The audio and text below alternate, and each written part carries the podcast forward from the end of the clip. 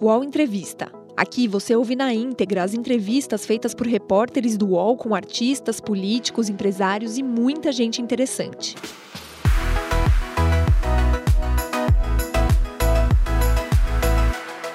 Olá, meu nome é Diogo Schelp, eu sou colunista do UOL e comentarista do podcast Baixo Clero. Neste programa, que está sendo gravado ao vivo, com transmissão pela home do UOL e pelos canais do UOL no YouTube, no Facebook e Twitter, o editor e colunista do UOL, Thales Faria, e eu vamos entrevistar a oncologista Nise Yamaguchi. Doutora, muito obrigado por ter aceitado o nosso convite. É um prazer e eu acredito que nós vamos poder compartilhar de vários pontos importantes para o Brasil. Doutora, uma pergunta inicial aqui, bem básica. A senhora é favorável à medicina baseada em evidências? Sim, é bastante favorável a medicina baseada em evidências. Nós temos hoje vários níveis de evidências. Um deles é a opinião do especialista. Depois você tem a melhor a sequência de casos. Depois você tem os estudos de coorte, depois os estudos randomizados prospectivos. Então, são todos medicina baseada em evidência. A experiência de uma humanidade toda conta. Doutora, é, é, com base na medicina baseada em evidências que o Instituto Nacional de Saúde dos Estados Unidos se posicionou firmemente contrário ao uso de cloroquina na rotina do tratamento da Covid-19. O órgão norte-americano de vigilância sanitária também alertou contra seu uso fora de hospitais em pacientes nos estádios iniciais da doença, devido ao risco de arritmias. Outros órgãos regulatórios, como a EMA, Agência Europeia de Medicamentos, e a Agência Britânica, também vetam o uso, exceto em situações de pesquisa. A Sociedade Brasileira de Infectologia também. Que base científica sólida a senhora tem para ir contra essas entidades e defender o uso da cloroquina ou da hidroxicloroquina contra a Covid-19 no dia a dia da prática médica? Perfeito. Ah, você citou que o, tudo começou é, no Instituto Nacional de Saúde dos Estados Unidos, num comitê formado por médicos, alguns com conflitos de interesses declarados ali nas, nas reuniões, e baseados no estudo da Amazônia. O estudo da Amazônia foi um estudo infeliz que nós tivemos aqui no Brasil, onde os pacientes tomaram 12 gramas de cloroquina, não foi hidroxicloroquina, versus 2,7 gramas. Foi um estudo que não tinha sido autorizado previamente pelo CONEP, pelo menos na publicação a gente não encontra essa informação. Na pré-publicação tinha um número que não existia, depois na publicação, tá, até numa live da UOL, eles mandaram dizer que tinha outro número que a gente também não encontrou e que não estava no, no paper. Esse estudo que mostrou que a cloroquina matava, é, que dava arritmia, deu realmente 22 pacientes morreram e foi muito grave, porque é, a cloroquina em doses altas a gente sabe que mata sem precisar fazer esse estudo, porque já estava na bula que matava nas doses que foram utilizadas. É, outro estudo que eles se basearam foi um estudo dos veterans, os veteranos, né? Que é um estudo pobre em termos de medicina baseada em evidência. É outro estudo pobre em medicina baseada em evidência. Esse estudo ele usou pacientes que é, tomaram, um grupo tomou, esse grupo que tomou era o grupo mais grave. O grupo que não tomou era o grupo mais leve. E eles disseram então que o grupo que morreu foi por causa da hidroxicloroquina e não porque estava mais grave. Então, isso é uma coisa assim, do ponto de vista é, estrutural. Eu fiz cursos de pesquisa clínica da Harvard, dei aula de curso de medicina personalizada, dei aula no Instituto David Rockefeller é, de Estudos Latino-Americanos, fiz pesquisa a vida toda.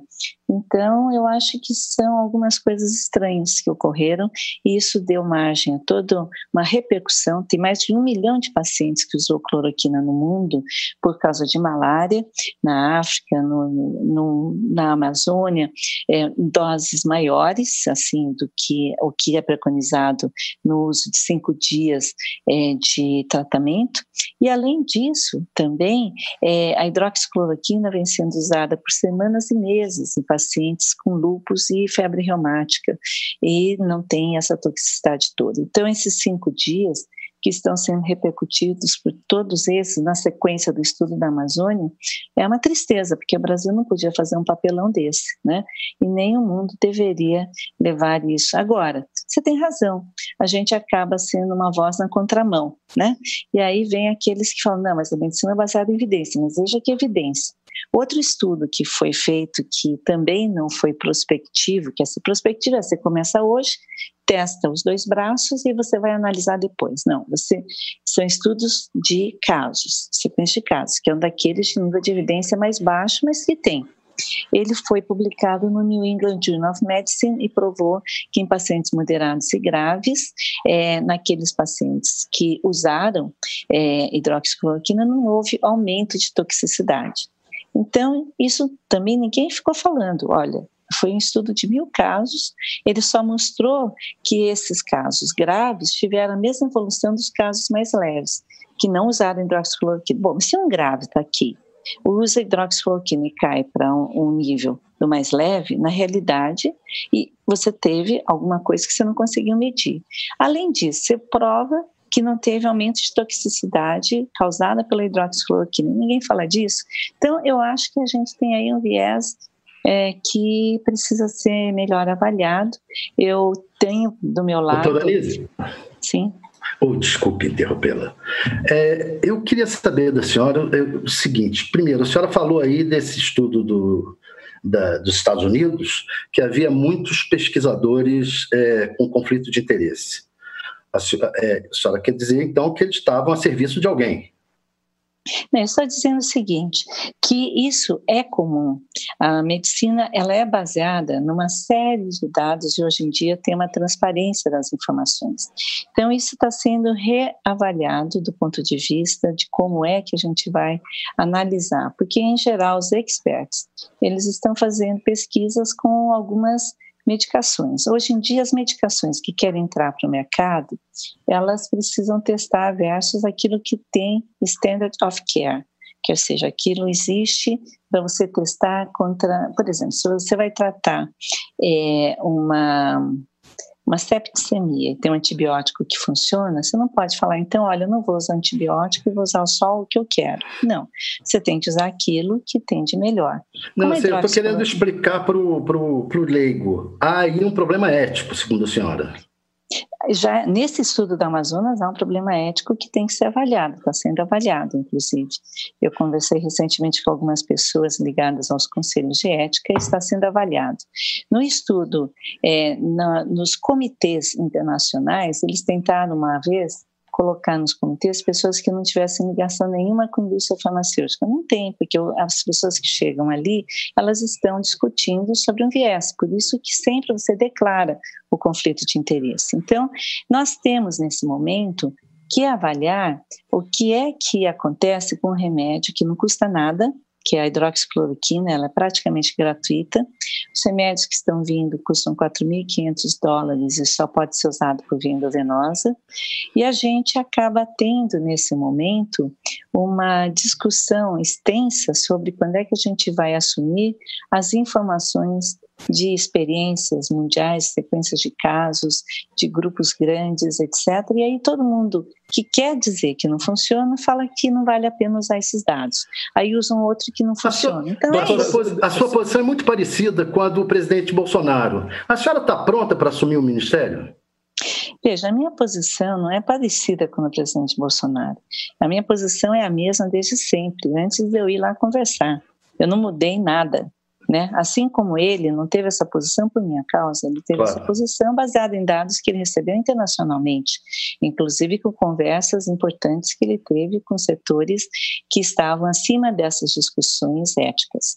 Então, baseado nisso, é que ele chegou à conclusão Mas a senhora está pronta para assumir o ministério? Que ele parece interessado na senhora. A senhora está pronta? Eu, eu acho que a questão de assumir o ministério é uma questão que não depende somente de mim, né? ela depende de uma conformação de forças ali dentro do Planalto, de uma necessidade é, do tipo de personalidade, e eu acho que é, o meu papel nessa epidemia toda é apaziguar o povo de onde eu estiver. O que está acontecendo é que 30% das pessoas acreditam que vai morrer da pandemia. Fica é, numa situação grave, porque até o momento é menos de 10%. Eu estava numa outra discussão agora recente e vi que estavam discutindo que, na realidade, aparentemente, o número de mortes no Brasil é um número grande. É, nós vamos começar a detectar mais casos, mas eu vejo pouca gente querendo tratar. O Doutora, próprio ministro. É, deixa eu lhe perguntar uma coisa. A gente estava falando antes, a senhora deu o exemplo do, das pesquisas que, que, segundo a senhora, não foram conduzidas de maneira ética e tal, que provariam que a, que a hidroxicloroquina não é eficaz. É, do ponto de vista da medicina baseada em evidências, onde está o ônus da prova? No fenômeno ou na ausência do fenômeno? Ou seja, cabe, cabe provar que a é, cabe alguém provar que a hidroxicloroquina é eficaz ou ao contrário, cabe aos entusiastas da hidroxicloroquina provar que ela é eficaz, o que também não foi feito é, com ensaios clínicos randomizados. Vai ser feito. Né? Vai ser feito. Mas se, já vai, se vai ser feito, como que já se pode recomendar esse uso na prática do dia a dia, fora de hospitais e não não apenas dentro dos ensaios clínicos. Não, na realidade é o seguinte: você tem uma parte da vida que são os ensaios clínicos randomizados prospectivos, que vão durar alguns anos. Você tem as condutas que são apoiadas no fato de serem medicações que são usadas há muitos anos e com baixa toxicidade. Você tem agora esse estudo do New England Journal of Medicine, com mais que é um, um, uma revista muito boa, que falou que não houve uma toxicidade adicional pelo uso da hidroxicloroquina, tão propalada no estudo da Amazônia mal conduzido. Então, assim, na realidade, isso tudo é medicina baseada em evidência, em termos de toxicidade. O ônus da prova é de quem é, tem é, a toxicidade ou é de quem tem a ação? Né? É, eu acho que você precisa levar em consideração a experiência mundial. O Didier Raoult, que fez o primeiro estudo na França, ele hoje tem mais de mil pacientes e a França assumiu que com a, a, o tratamento precoce se tem 95% de não ir é, para as UTIs. Lá na França morreram mais de 10 mil pessoas esperando em casa ficarem graves para irem para o hospital. Então, isso é um dado de experiência, de sofrimento de muita gente. É, é, a Itália morreu muita gente também sem tratamento. Quem me falou que estavam usando precocemente foram os médicos italianos, porque um quinto dos mortos na Itália eram profissionais de saúde. E eles passaram a tomar precocemente para se livrarem da doença, assim como os nossos médicos, hein? Os nossos médicos estão todos tomando. Vários médicos que assumiram publicamente que tomaram, o doutor Davi Wip, o doutor Hélio Baixa, que são infectologistas, o doutor é, Roberto Calil, que é cardiologista, todos eles tomaram quando precisaram. Então, é, eles estavam já é, ainda no entubados, né? Isso já não era tão precoce, já estavam moderados, aí tanto é que foram internados em mais um tempo, né? Então eu acho que a gente precisa considerar que o fato de você ter a oportunidade de é, trazer o paciente para uma situação menos grave, como agora, por exemplo, é, pacientes da APV, lá no norte, estão diminuindo o número de internações, é, como algumas é, experiências mundiais na Ucrânia, é, na Costa Rica, diminuíram dramaticamente o número de pacientes graves. Então, a gente tem que levar isso em consideração e trazer isso para uma prática mais rápida. São cinco dias, isso não é 12 gramas de cloroquina. Para você ter uma ideia, são 400 miligramas, cinco dias, o que dá 2 gramas de hidroxicloroquina, que é menos tóxica do que a cloroquina, e eles ainda usaram lá no, em Manaus cloroquina base, que é mais concentrada ainda, quer seja... Doutor, então a senhora a senhora está falando que em doses menores é mais segura ou é mais eficaz? é mais segura e eficaz, porque ninguém aguenta doses altas, mas é suficiente. É, mas é tomar. é mais eficaz com base em quê? É, a senhora é, foi, foi citado, por exemplo, o estudo do Prevent Senior. É, como foi feito e como, como, que, como que a senhora reage às críticas que foram interna feitas internacionalmente ao estudo do Prevent Senior? É, o estudo do Prevent Senior, ele não é um estudo, ele é um relato de casos. Ele relatou que eles fizeram. O estudo vai ser feito ainda, com bases em é, dados prospectivos, randomizados, etc. O que eles fizeram foi: nós mudamos a conduta, nós aplicamos nos pacientes e nós tivemos uma diminuição para cada 28 pacientes que nós utilizamos, teve um paciente a menos indo para UTI. Pacientes acima de 60 anos, 480 mil pacientes, que é a base deles, e é, aí as, as resistências internacionais foram muito estranhas, porque foi baseada num draft vazado na internet. Você já viu alguém publicar alguma coisa numa revista de peso baseada num draft é, vazado na internet? uma coisa muito esquisita. Eu vi um pessoal de Oxford fazendo uma consideração em cima desse draft, uma associação de pesquisadores falando que isso era um absurdo, é, é o CONEP querendo fechar o centro, é, baseado no fato de que o estudo não tinha sido aprovado, o estudo foi aprovado, ainda vai começar o estudo. Né? Então, assim, é uma, é uma série de conversas paralelas que aí eu não quero me debruçar sobre isso, mas é, existe aí uma diferença de uma avaliação do que é uma conduta e do que isso pode servir como esses dados que são colecionados, todos esses dados que se chama estudo que eu citei, eles são retrospectivos, né, dessa, das, dos veteranos e também da Colômbia, é, lá do, dos Estados Unidos de Nova York e esses estudos eles é, são avaliações retrospectivas de análise e não mostraram aumento de toxicidade nesse caso. Doutora, Teve um estudo. Opa. É, pois não. É, eu só, só é, é, que a senhora, quando eu fiz a pergunta sobre, sobre o Ministério, eu achei que a senhora é, tangenciou a resposta, não, não chegou a responder. Desculpe, então eu não entendi direito que foi Eu queria saber, se, quando eu perguntei se a senhora está preparada para assumir o ministério, eu queria saber se, se a senhora for convidada, a senhora aceita?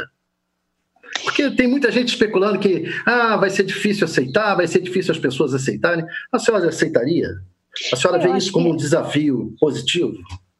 Veja, eu tenho uma vida bastante consolidada a nível de clínica privada, de pesquisa, trabalho em Lyon, né, com pesquisa de países, é, ganhei um prêmio ano passado, ano retrasado ganhei um prêmio no Canadá, eu trabalhei na Associação de Oncologia Clínica dos Estados Unidos, no board internacional, essa minha, esse meu grupo de trabalho é um grupo muito sólido, eu não precisaria estar me expondo do jeito que estou me expondo se eu não acreditasse que a gente poderia salvar vidas. Eu atendo hospitais grandes, como o Sírio-Libanês e Einstein. É, sou também da, da Faculdade de Medicina da USP na área de inovação, acabei de publicar no Journal of Clinical Knowledge. Então, óbvio que qualquer coisa que me tire desse meio mais tranquilo, onde todas as coisas são baseadas em evidências, onde você gera evidência, então eu estou acostumada a isso, porque além de eu coordenar sociedades médicas que fazem as diretrizes do Brasil e do mundo, eu também é, faço né, a, a, o desenvolvimento, educo. É, nem sempre eu faço pessoalmente as pesquisas, mas eu educo o sistema, ajudei o CONEP a se organizar, ajudei as sociedades internacionais. Então, é, não é simples, mas eu aceitaria sim, porque eu acho que é um desafio que não depende da minha pessoa, é do meu indivíduo, é um chamado de um povo que está sofrendo por orientações errôneas. Por exemplo, a gente teve isolamento é, com rodízios é, de assim dia não. Acabou de ser retirado e não tinha motivo. A gente tem praias que estão vazias e você poderia ter um distanciamento social de dois metros entre as pessoas. Os parques, por que, que você não pode estar com dois metros? Aliás, tem gente ficando com depressão imunológica dentro de casa, tem agressões, tem é, mais é, suicídio, né? E a gente está com mais de 50 mil pacientes sem tratamento de câncer nesse momento no Brasil. Então, é assim, a violência doméstica, a estupro de crianças, de jovens, eu acho que assim, a gente tem uma situação tão dramática que uma pessoa sozinha jamais conseguiria resolver. Seria pretensão você achar que você vai lá e você brande a questão. Eles acham que é só cloroquina, não é. Eu tenho 40 anos de medicina, eu trabalhei no H1N1, na AIDS, na prevenção, na detecção precoce, nas vacinas de HPV. Então, é uma série de coisas que seriam pedidas de um ministro que não é só cloroquina e é muito mais que isso. Disse que a senhora foi uma das pessoas que indicou o ministro Nelson Taik. É, que referendou a escolha dele. que referendou a escolha dele, digamos não, nós assim. Somos, nós somos amigos há Exato. muitos anos que eu conheci o Nelson, mas eu não sou. A forma como ele foi tratado pelo presidente Bolsonaro não constrange a senhora a aceitar o cargo? A dizer, será que ele, ele vai me tratar da mesma forma? Foi uma humilhação pública. Eu acho que ele não entendeu assim. O Dr. Nelson Tarchi saiu por questões pessoais, por uma coincidência nós nos encontramos na sala. Olha, é que ele me explicou que ele tinha feito já um programa de organização do Ministério, colocou a Advocacia Geral da União lá dentro, o Tribunal de Contas, é, que ele não tinha conseguido ainda todos os materiais de testagem, é, que ele dois dias antes ele falou que ele pretendia pensar na detecção precoce, isso ele anunciou publicamente e tinha se preparado mais para tratar as desgraças e os pacientes gravíssimos e ninguém pensou em ter disponibilidade de remédio e a gente não tinha pensado em ter centros de detecção eu estive pessoalmente na Secretaria Municipal de Saúde de São Paulo, eu fui voluntária de primeira hora na Secretaria Estadual de São Paulo, é, minha casa, o Henrique German, mas eles não me chamaram. É, eu fui lá pessoalmente quando teve o primeiro caso do Einstein. então, eu tenho sido tratada sempre com muito respeito. O, o Nelson, ele colocou que foram questões absolutamente pessoais, eu não tenho esse poder nem de indicar, nem de desindicar ninguém e nem a mim mesma, muito pelo contrário, o meu papel ele é técnico e suprapartidário. Teve gente que acha que eu fui de partido tal ou tal, porque eu servi enquanto universidade. A, questão do tabagismo, controle de tabaco, que eu fiz todas as leis, fui ao Senado, à Câmara dos Deputados, passei todos os projetos, não é, de, de convenção quadro contra o tabaco, treinei a Visa de São Paulo pessoalmente é, para que a gente tivesse hoje um dos menores índices do mundo. E então, é, quem seria eu para indicar, indicar? O que eu tenho para falar é que a minha voz não se cala dependendo da posição que eu ocupe. Eu tenho que ter uma consistência com a minha consciência, eu não quero que as pessoas morram desnecessariamente. Esse é o meu papel. Se isso serve ao ministério, se eles acham que isso é algo que ajuda uma população apavorada hoje, achando que todo mundo vai morrer de Covid, esquecendo todo o resto, é uma decisão que eles têm que tomar. Se eles acham que quem Doutora. chega lá vai poder ajudar, né? Diga, pode falar, que eu vou Doutora, falando, é, pode não, me interromper. Não, tudo bem, tudo bem. A gente poderia ter um programa de duas horas, né? É, e vale, e vale. É, e vale o assunto. Como a senhora vê a declaração sobre os resultados da cloroquina no Piauí, feita pela ministra Damares Alves e posteriormente desmentida pelos médicos naquele estado? A senhora considera, adequado, a senhora considera adequado que não especialistas, como o presidente e a ministra, opinem de forma tão decisiva sobre uma questão científica? Veja, o Piauí está seguindo uma coisa bastante científica, né? A doutora Carla, que coordena essa pesquisa, é piauiense e ela mora em Madrid. E ela está fazendo os estudos lá, acho que em Zaragoza, com bastante sucesso. Ela está orientando não só o Piauí, como outros, outros, outros estados, quase países lá do norte. Acho que o Amapá está fazendo também. E o que entusiasmou a ministra Damares é que realmente houve uma diminuição importante de internação por pacientes é, graves, eles estão atendendo em ambulatório. O que o, acho que foi o Rodrigo, o médico que atendia na UTI, explicou é que quando o paciente vai para a UTI, ele toma também corticoide e toma também anticoagulante, que são duas medidas importantes. Mas ele não desmereceu o fato de que pacientes estavam sendo tratados em centrais de atendimento, e eu fui confirmar isso, você também ficou curioso de ver, eu fui confirmar se realmente eles estavam tendo uma diminuição do número de pacientes internados na UTI e realmente estavam tendo esse número. Eu acho que a gente tem pessoas que é, são porta-vozes, né? Acho que quem pensa no povo é, está preocupado com o número de mortes. A ministra Damares ela é ministra dos direitos humanos. O que está preocupando é que os pacientes não estão tendo seus direitos atendidos quando eles não podem ter acesso a um remédio prescrito pelo médico.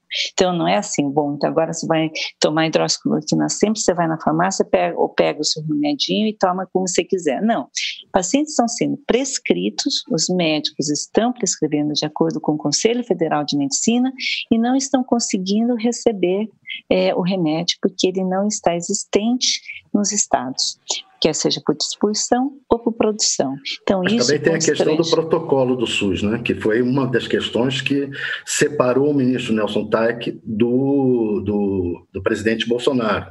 O presidente quer colocar no protocolo determinou a mudança no protocolo do SUS, a revelia do ministro, e tá, vai ser feita agora a mudança, ampliando a, a possibilidade de distribuição da cloroquina para pacientes é, menos graves. Né? Essa... É, não me consta que o Dr. Nelson Teich tenha declarado em nenhum local que ele saiu porque ele não queria prescrever, ele tinha dito, e já tinha dito anteriormente, que ele estava aguardando evidências, essas evidências eventualmente que ele precisa. Vamos entender o seguinte, doutor Nelson, é, eu não quero falar por ele, porque ele falou por ele já, mas ele não citou que foi por isso que ele saiu. Ele alegou alguns problemas pessoais, a mídia tem noticiado outras questões mais graves, que eu também não tenho como avaliar, é, que são questões de segurança pessoal e da família, mas eu também não tenho esse dado, ele em nenhum momento compartilhou isso conosco, mas ele em nenhum momento falou que ele sairia porque ele não estava concordando, seria muito é, pouco, eu acho, para é, Era uma criar das questões. Né? Ele resistiu é. à mudança é. do protocolo. Isso foi. É, mas veja, ponto O próprio Bolsonaro falou, é, deixou claro isso, né? Que ele que ele tinha uma, uma discordância ali em relação a isso e que faria o, a mudança de protocolo de qualquer fe, de qualquer jeito. Nelson. Bom, tá isso eu já não, não, sei. É, isso eu já não sei porque eu não imagino que ele fosse declarar que ele queresse ou quisesse ou não. Mas enfim, o que é, é eu, eu queria só explicar o que, que o Nelson Teich ele me contou. Ele fez é, mestrado em York, ele estava fazendo doutorado em saúde, ele fez todo um projeto de organização do ministério, isso você precisa de tempo, né, para tomar pé da situação, etc. Que talvez no momento de pandemia é que precisa tomar atitudes que salvem as pessoas naquele momento. E o que o Calil, Roberto Calil falou até na UOL, na, na, na outra é, live que a gente teve, ele falou assim: Eu tomei, porque se daqui a seis meses descobrindo que realmente fez a diferença, quantas pessoas a gente terá salvo? Né? Então, eu acho que é, tudo na vida, além da sua decisão é o seu posicionamento. É, o Calil ele trata pacientes no dia a dia. Ele, alguns ministros internaram e tomaram, médicos tomaram, é, enfim. Agora, o que, que eu queria dizer para vocês? Eu agradeço essa oportunidade da gente estar falando aqui. É a seguinte: a medicina é muito mais do que uma pandemia. A pandemia ela paralisou o país, as pessoas estão com várias consequências com relação a isso. 90% dos lugares não teve um caso, então, esses lugares que fecharam é uma discussão se realmente cientificamente tem que ser fechados.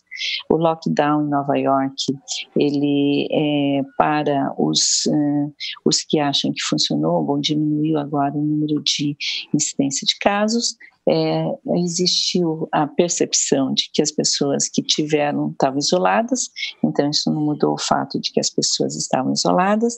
É, cada um pode tomar suas atitudes. O nosso é, governador do estado de São Paulo não admite o tratamento precoce, ele é, assim como ah, a gente tem então 27 milhões de pessoas que não estão tendo acesso a um tratamento precoce, enquanto os estados que estão optando por isso estão tendo uma diminuição do número de casos internados e graves. Mas, doutora, posso... ele é bem assessorado, né? O governador do estado de São Paulo é assessorado por gente muito competente da área médica ou não? É, é o doutor é. Davi Wip saiu agora, né? Não está muito claro quem é o infectologista que está coordenando essa questão nesse momento. Nós temos sempre posicionamentos. Agora as sociedades médicas estão se posicionando, provavelmente é, a questão vai é, escalonar, porque os estudos que estão se baseando também são esses mesmos estudos internacionais, ninguém gera um estudo da noite para o dia, todos são bem assessorados, todos são é, têm as suas é, carreiras, né? São anos e anos avaliando Presidente. e cada um e ninguém é unanimidade. Você sabe que uma das só, pessoas queria salientar não, isso. Ninguém, eu, eu, eu, eu, desculpa, Thales, eu só queria dar consequência a isso aí porque é o seguinte: é, se ele está sendo bem assessorado, a minha questão que eu faço, é, a doutora falou, existe um tratamento que está sendo é, omitido para milhões de pessoas. Ora, é, por que razão é, médicos, especialistas tão é, qualificados estariam deixando de dar um medicamento é, se soubessem que isso poderia salvar vida, realmente vidas. Quer dizer, é, esses médicos são. A comunidade médica que, que, que não acredita nas evidências que são usadas para receitar uhum. esse tipo de remédio, elas estão matando as pessoas. É, Ostensivamente? Não, é assim. não, não, Eu acho que matando ostensivamente são suas palavras, né? Jamais é uma pergunta, é uma pergunta. Ah, bom, bom, porque pelo amor de Deus. Mas a senhora acha que existe uma orquestração? Eu acho que existe uma situação internacional de destruição da hidroxicloroquina é vista nesses estudos, na falta de estudos. A gente tem, nesse momento, uma dificuldade de acesso em vários países. Mas há orquestração? É, a orquestração significaria o seguinte: existe uma força central, a teoria da conspiração é isso, que tem uma. É que eu acho que a senhora já falou em orquestração. É. Eu falei o seguinte: é, existe uma é, uma, um conceito que a medicina baseada em evidência, somente a medicina, é, é, a Cochrane, eu estava pensando nisso essa semana, a Cochrane é uma das melhores instituições mundiais que faz a regulamentação da medicina baseada em evidências. E ela dá níveis A, B, C e D. Né? Aqui no Brasil pode ser um, dois, três e quatro. Então, a medicina baseada em evidências, como eu expliquei na minha primeira fala, ela leva em consideração a opinião de especialistas, série de casos, estudos retrospectivos, e tudo isso é medicina baseada em evidência. O quanto você vai considerar isso é, para fazer, por exemplo, é aquela história do paraquedas, né? Você vai testar o paraquedas versus não paraquedas. E você coloca uma pessoa com paraquedas, outra sem paraquedas, e fala, agora pula, agora vamos ver quem que cai. Então, é uma coisa. É que, Esse é o princípio é, da plausibilidade extrema, né? É, exatamente. Sim, mas, é, mas que vale para algumas coisas, não para todas. Não vale, por exemplo, para hidroxicloroquina que exige um ensaio clínico. Isso vale, por exemplo, para o mosquito da dengue, que é evidente que se você matar o mosquito da dengue, você reduz a, a, o risco de Não, contágio. veja, o COVID, ele permite esses estudos. Eu mesma fui abordada por várias opções e estou orientando para que procurem os lugares certos de novos antirretrovirais, né? Eu gostaria de dizer que eu sou muito a favor da ciência, por favor, não me confundam. É, existe um aspecto importante da pesquisa e a, o Covid agora está é, dando essa oportunidade. O FDA tem mais de 100 estudos em andamento, eles começaram um estudo prospectivo randomizado, que vai ficar pronto daqui a seis meses, um ano.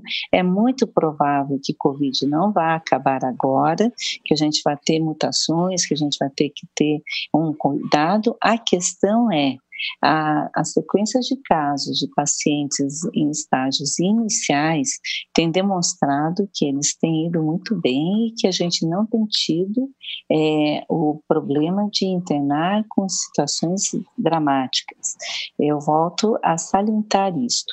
Agora nós temos um estudo aqui no Brasil em andamento de hidroxicloroquina versus nada, versus placebo. E temos nos Estados Unidos um estudo grande sendo feito. Daqui a um ano, dois, nós vamos ter as respostas. E se nós tivermos ainda muitos casos, nós vamos poder testar todos os antirretrovirais que a gente tem. Por exemplo, foi testado um agora, que é interferon, com lopinavir e ritonavir, e esse estudo ele não testou contra hidroxicloroquina, ele testou contra o remédio simples. Então, ele está testando é, dois do mesmo, mais um diferente. É, não, dá, não vai nunca dizer se esse, esse, protocolo é melhor do que hidroxicloroquina ou não. O estudo da Organização Mundial de Saúde, que está testando cinco braços e que está fazendo agora é, todas as, as comparações, o braço de hidroxicloroquina, ele é sim ele é, é com hidroxicloroquina ou cloroquina, com azitromicina ou sem azitromicina. Então, também não vai dar uma resposta total. Então, assim, o que nós vamos ter é uma falta de estudos durante uma pandemia, né? E nesse momento, a decisão terapêutica, ela passa pela opinião de especialistas. Respeito os meus colegas, não posso dizer que não haja isso, mas existe sim uma dificuldade de colocação de estudos é, a nível mundial que possam ser publicados de uma forma é, é, com revisão. Por exemplo, esse estudo da Amazônia, que foi extremamente deletério e que gerou todo esse. Até a New, New York Times publicou como primeira página como se fosse hidroxicloroquina, a droga do Trump, e era cloroquina. E falou que usava 600 miligramas e não era, era 1.200 por dia. E falou que era cinco dias, eram 10 dias, 12 é, gramas. Eu mandei um statement para o New York Times que não foi publicado, falaram que é, não, não, era o caso.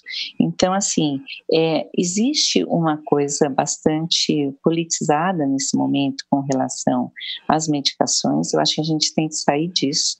Eu acho que o momento ele exige um novo patamar de posicionamento. Nós estamos, nesse momento, precisando conversar entre as partes, a academia e a é, conduta de saúde pública mundial. Eu acho que o que foi feito na Itália também, alguns dos especialistas se reuniram e resolveram assumir esse tratamento.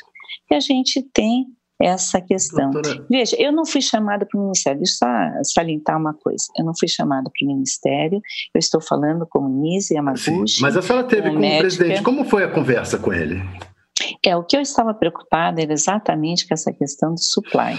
Nós não temos hoje sal suficiente. Caso alguém resolva. Isso indicar, foi na sexta-feira? É, na sexta-feira. Nós não temos sal suficiente, nós não temos produção suficiente e nós não temos nenhuma. É, é, expectativa de que esse treinamento vá ser feito. Então, se você quiser indicar, em algum momento você vai demorar mais X tempo para você organizar. E aí o que eu queria? Eu queria, sim, trazer a iniciativa de algumas pessoas que foram conversar com os fornecedores lá da Índia, que estavam usando só para eles, a Índia é um dos países que tem uma das menores incidências do mundo, eles pegaram toda a produção deles usaram para as pessoas deles, e, é, e não estavam cedendo para o restante do mundo, e a gente conseguiu que eventualmente houvesse uma um fornecimento da medicação. Eu estava preocupada também com o fato de que eh, os médicos, apesar do Conselho Federal de Medicina ter autorizado, eh, eles estavam sendo ameaçados até de perder o CRM em alguns lugares se eles prescrevessem. Isso é uma coisa bastante delicada, porque é, você não pode penitenciar um médico que esteja prescrevendo algo que está autorizado é, tanto na RDC da Anvisa para uso direto, quanto é, não é uma indicação de bula, mas para a situação de pandemia. Aonde está então, ocorrendo isso? É, na ponta, porque o que acontece é que o, o, paciente, quando ele precisa receber a medicação, ele tem que ir para um médico, e eu, inclusive ontem, um médico Sim, mas quem de Aracaju... ameaçando tirar o CRM?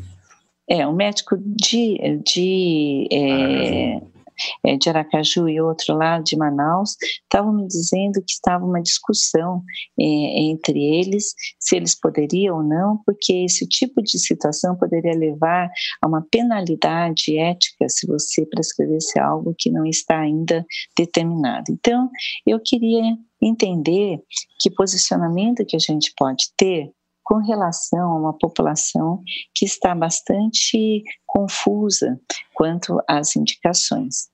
É, com relação à, à, questão do Ministério da Saúde, dele poder permitir que aquilo que o Conselho Federal de Medicina já determina, que as pessoas, se prescreverem com a anuência do paciente, eles possam receber o remédio, é da, da presidência da federação garantir que o remédio chegue porque não é o governador ou o prefeito que vai conseguir o remédio se nem a presidência está conseguindo.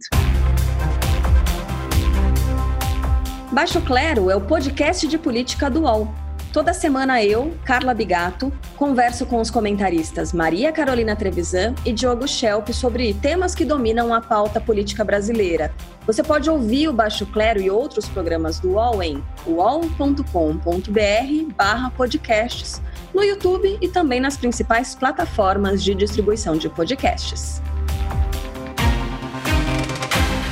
Recebe salário, faz transferência, pagamento, recarga de celular e até empréstimo, tudo sem taxa. PagBank, a sua conta grátis do PagSeguro. Baixe já o app e abra sua conta em 3 minutos. Doutor, a, a, o CFM, o Conselho Federal de Medicina, ele autoriza uh, o Exato. ministrar Foi o isso. remédio até para dar uma, uma, uma segurança jurídica para o médico, para ele não, não Foi isso que eu correr... Não...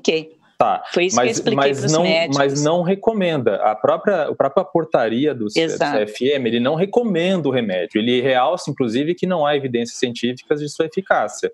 Ele só, ele só a portaria só afirma, olha, vocês médicos que prescreverem o remédio não, não, vão, se- não vão incorrer em, em uma falha ética se prescreverem. É, é, há uma diferença entre as duas coisas. É, eu participei desse board do CFM. Eu fui arguida durante três horas. Eu levei todas as evidências. É, eu sugeri que a gente tivesse é, a oportunidade de colocar para pacientes leves também. E fiquei muito feliz quando houve uma aceitação do comitê de incluir é, essa, essa indicação. E porque isso daria exatamente porque antes disso o que estava acontecendo é que os médicos não podiam sequer prescrever. Então você está certo, foi isso que gerou a oportunidade e isso tinha que ser mais conhecido, porque nem todos os lugares estão interpretando da mesma maneira. Então o meu papel, inclusive na mídia, é esclarecer ao médico que quando ele quiser prescrever, ele pode prescrever. Agora, a minha posição pessoal é que os pacientes poderiam estar sendo salvos, porque se 95, o Dr. Zelenko lá de Nova York, ao iniciar precocemente, 99% dos pacientes dele não precisaram morrer e nem foram para a UTI, é, a minha ideia é que isso possa ser, é, nesse momento de pandemia, utilizado e que as pessoas se sintam mais seguras na sua aplicação. Enfim, nós não somos unanimidade. Mas, mas, Eu acho doutora, que a gente vai é, a outra discussão alguns que- anos para isso, né? A outra discussão que está tendo aí é a questão do isolamento. O presidente é a favor do isolamento, distanciamento vertical. A senhora é a favor disso?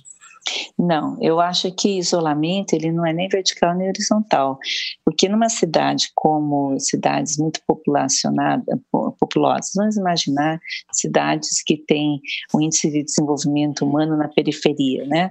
Essa doença começou nas classes abastadas, que tinham acesso a bons hospitais, a bons médicos, você liga para o seu paci- médico particular, ele te atende, te trata, etc. E agora ele tá, ela entrou nas casas.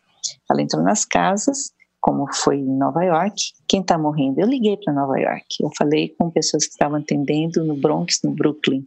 É, eram os pobres. Eram os pobres, é, uma população fundamentalmente negra que estava chegando para morrer, porque eles não tinham acesso ao sistema de saúde, eles também não estavam sendo tratados. O prefeito de Nova York também não deixava tratar, confiscou os remédios das farmácias, então a hidroxicloroquina não, não podia ser prescrita. Mas o que eu acho é que é, o isolamento é, que ocorreu nas 90% de cidades é, que é, não tinham doença é desnecessário. Então, qualquer saída do isolamento tem que ser organizado também com acesso a tratamento, acesso a, a Os grandes centros estão tomados. São Paulo, Rio de Janeiro, Fortaleza. Então, tomar. É, o Brasil ah. tem que sair antes nos, nos, centros menores, né? Então, eu ouvi agora o governador Dória falando lá no Datena que 75% da indústria de São Paulo continuou funcionando. É, não sei exatamente em que lugares que a indústria estava funcionando, mas as cidades do interior também foram fechadas. Também teve lockdown nas cidades do interior. Teve cidade que tentou sair do lockdown porque não tinha casos e não foi permitido. Mas ele mesmo falou nessa, eh, nessa eu estava lá, né, ouvindo, ele falou assim que a ideia é que as cidades que o lockdown seja de forma diferente para as cidades. Então, que bom, né? Parece que as pessoas estão começando sei, a entender. Mas o que o presidente não é defende é, assim, é que né? seja, seja mais aberto, no Rio de Janeiro, não. São Paulo, etc. Não, não, ele, eu acho que ele não outra, falou isso. Outra coisa eu que conversei ele, com ele. Não, ele não, tem ido à rua para as aglomerações e tem participado dessas aglomerações. Senhora é, acha Brasília, isso certo? É, Brasília, isso que ele está fazendo? Brasília não tem assim é, a mesmo índice de população concentrada que tem o restante do Brasil. É, mas quando ele vai à rua e chama as pessoas para irem, se juntarem, é, está promovendo uma aglomeração. É, o que eu acho que tem nesse momento nessas cidades, como você falou, São Paulo e Rio, elas vão ser as últimas a saírem se saírem, né? Parece que a prefeitura quer manter, é, vai é, existir ainda em maio, vão rever, então isso tudo, e não querem tratar, e não querem promover o tratamento inicial. Como é que você trabalha com relação a tudo isso, né?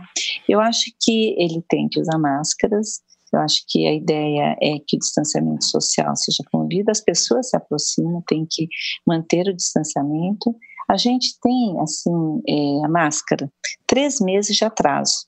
Agora que começou a falar, no primeiro mês eu falei, gente, no Oriente, eu trabalho muito com países do Oriente, todo mundo usa, não tem isso. Ah, não, vai faltar máscara, então a gente não vai indicar máscara. Falei, não, vai faltar o quê? Vai faltar máscara cirúrgica.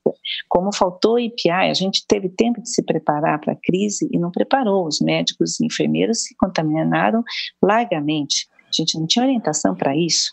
Então, é uma coisa gravíssima que acontece no Brasil, com algumas coisas tão simples quanto, por exemplo, usar máscara, uma orientação básica. É, eu acho que a gente tem aí, é, conforme vocês estão é, avaliando bem, algumas coisas que estão ao nosso alcance. A primeira é manter o, o, o foco no diagnóstico precoce e no tratamento. Mesmo que você dissesse, bom, então eu quero tratar aqueles de casos moderados. Se você for na maioria dos lugares, você não vai achar é, hidroxicloroquina disponível. Então, isso já é uma falha. É, se você é, quiser tratar somente os casos que estão ficando segundo aplicativo, aplicativo do Ministério da Saúde fala, se você tiver febre, tosse, fica em casa, toma uma novalgina e água só vai se você piorar. Gente, dois dias depois a pessoa está sendo entubada. Então, isso é grave, é uma orientação que precisa ser revista imediatamente. E é, a questão de colocar nas orientações do Ministério que o, o, Conselho Federal de Medicina já orientou, também é necessário. É, a gente precisa orientar adequadamente a população da segurança institucional. É isso meu papel. A senhora manteria, então, a política de isolamento que, do ministro Taik? É, o ministro falou que ele teria coisas moduladas, ele não falou que era para ficar todo mundo em casa, claro. ele falou que ele iria estudar, e na realidade, o que, que precisaria? Mas estava desagradando é, o que que... Bolsonaro, essa política dele. Não sei. O que eu conversei é, com as pessoas que estão estudando o, a saída do isolamento é que as coisas seguiriam passos e etapas de acordo com a incidência em cada cidade, de acordo com a incidência dentro da mesma cidade, é, a, a, posição que você tem que ter é, para a região de Alto de Pinheiros e os jardins é diferente da Vila Brasilante e de Parelheiros, assim como as favelas do Leblon, ou, ou, que você vai ter ali na Tijuca, e se você for para o morro, enfim, cada lugar vai ter que ser diferente. Se você está em Manaus, que você não tem estrutura nenhuma, de medicina, pelo amor de Deus, vamos tratar rápido. Mas, por exemplo, São Paulo, as pessoas estão tá com 40 e poucos por cento, não chega nem a 50% de isolamento, apesar de todo o esforço que, que o prefeito... É porque não tem como isolar quem está com 10 pessoas e no mesmo quarto, gente. também que o presidente gente. fica dizendo, não vem, não, não vem, não fiquem em casa, vão para a é. rua. E só não acha é. que o presidente atrapalha um pouco essa, essa coisa?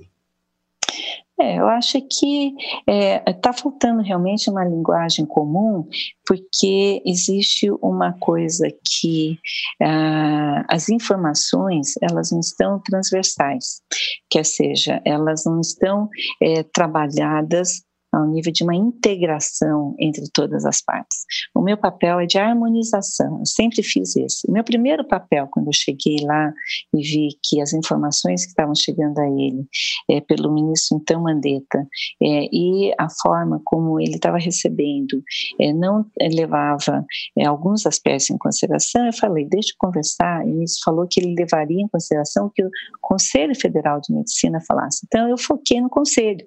Fui lá e falei no conselho. Eu falei: olha, eu estou disponível para a gente conversar. Eles me chamaram e eu fui. Eu fui e fiquei lá, e passei, fiquei até as onze e meia da noite depois, lá, preparando tudo que eu já tinha trazido para passar para o nosso grupo de trabalho, para eles poderem fazer a regulamentação. Então, eu acho que essa questão é, do tratamento precoce, é, ele precisa ser. Eu fui na Secretaria Municipal de Saúde, coloquei os meus pontos, achei que foram permeáveis é, a, a questão, expliquei o que, que eu achava que a gente deveria ter, centro de triagem, mas também que se a gente precisasse de medicação, eu também me esforçaria. Então, meu papel, ele, até por ser de São Paulo, né, e conhecer todos, nós somos amigos, né, então, é, eu já estive no LID do Dória, estive no LID do Ceará, que foi, assim, falado, em que o pessoal lá do Ceará explicou o que estava acontecendo lá, eles estão fazendo até preventivo. O LID do Ceará veio o, o, um médico que falou de prevenção com hidroxicloroquina. Gente, a gente não consegue emplacar para para tratamento de casos precoces, eu ia ainda discutir, eu falei, nossa, que surpresa, então no LID é, tá, estamos Doutora, é, deixa eu lhe fazer uma pergunta. O, o, então deputado federal Jair Bolsonaro, ele, na época deputado federal, ele tentou promover o uso da chamada pílula do câncer, é, que é uma droga que tinha forte apelo popular, que também foi foi testada sem resultados. Uma situação muito, bem, muito parecida com a cloroquina. Antes mesmo de haver ensaios clínicos, ele já estava promovendo essa droga. Se a senhora estiver no Ministério da Saúde, à frente do Ministério da Saúde, a senhora apoiará o uso da pílula do câncer ou claro outros que... medicamentos não testados não. em ensaios clínicos? Veja, o esclarecimento é fundamental, né? Qual é o papel do ministro da Saúde? É esclarecer as questões. É, com relação à pílula do câncer, eu fui várias vezes perguntada. Aliás, eu conversei com o químico que desenvolveu. Eu sou muito pesquisadora, né? Eu, não, eu já não levo assim uma coisa nem como verdade nem como mentira. Há mais de 10 anos, os meus pacientes iam lá procurar a tal da pílula do câncer que é fosfetanolamina. E então eu liguei para o químico. É, há sete anos atrás, que é uma graça de pessoa, uma pessoa altamente bem intencionada e tal. Falei assim: quais são as coisas que o senhor tem que, com relação a esse medicamento? Quando ele foi ser estudado, esse medicamento, lá no Instituto do Câncer do Estado de São Paulo, eu sabia que ia acontecer um problema sério, que era a credibilidade da população, né? É, a gente soube que os estudos não, não acabaram não tendo resultado, é, foi um estudo somente, foi interrompido, mas como o, o, químico também foi proibido de produzir, a coisa, e ele acabou morrendo já, né? É uma pessoa que dedicou a vida dele, pelo que eu entendi, desculpa, eu não tenho todos esses dados, ele, mas eu entendi que ele teve essa luta por algo que ele considerava real. Cada um tem a sua forma de ver. Né? Eu não posso endossar uma coisa que eu desconheço. Eu estou falando de algo que eu conheço não tem nível de comparação o número de pacientes que já tomou hidroxicloroquina dentro de sequências de estudos por pessoas tecnicamente extremamente competentes. O diretor do setor de transplante de medula da França endossou, o diretor, o presidente da Associação é, de Hematologia também endossou. É, as pessoas que estão colocando a sua cara para bater são pessoas de libada competência. Então, assim, a gente não deve comparar situações assim. O que é meu papel é como cientista e como advisor, né, como é, cientista é, de aconselhamento, é orientar sobre as questões que eu considero coerentes. Eu cheguei lá no palácio e falei, olha, está todo mundo aqui sem máscara, cadê a máscara das recepcionistas? E fui questionar Cadê as máscaras da recepcionista? Antes de virar lei. Antes de virar lei. Falei assim, é fundamental. E eu cheguei lá outro dia, tinha uma que não estava com máscara. Eu dei uma máscara para ela. Falei, olha, por favor. Ai, que bom, doutora, esqueci a minha. Então, eu estava preocupada. É, então, eu, eu sou uma pessoa que eu me posiciono. Quando a questão do tabaco aconteceu, o Brasil era o maior exportador mundial de tabaco. Eu fui lá, me voluntariei como ministro da Saúde, então, e consegui passar contra é, todas as expectativas de que não passasse. Eu espero que a gente consiga convencer os senhores, convencer a população que a gente está frente a uma, uma, medicação que agora no New England mostrou em mais de mil pacientes em situações graves que não tinha toxicidade adicional. Mas que, doutora, o próprio New England também, o próprio New England também publicou artigo é, mostrando que não havia eficácia. A senhora falou de toxicidade, é, mas próprio mas é também mesmo. É isso que eu estou te explicando. Ele fez o mesmo projeto pasta e cola do veteranos.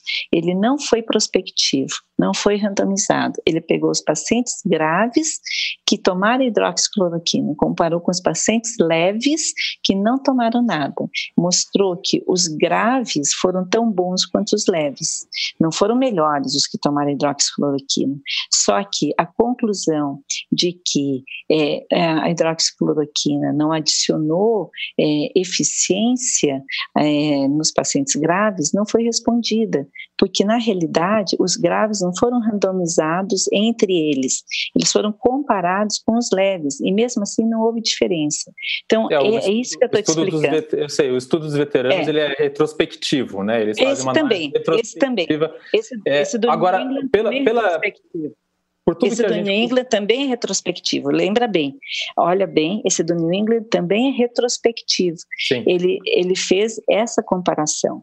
Então, vamos entender é, que você pode ver o copo vazio ou o copo cheio. Você pode entender que esse estudo, ele não mostrou nada. Para mim, ele tem várias informações absolutamente importantes. É, que o grupo grave que tomou hidroxicloroquina foi tão bem quanto o grupo leve que não tomou.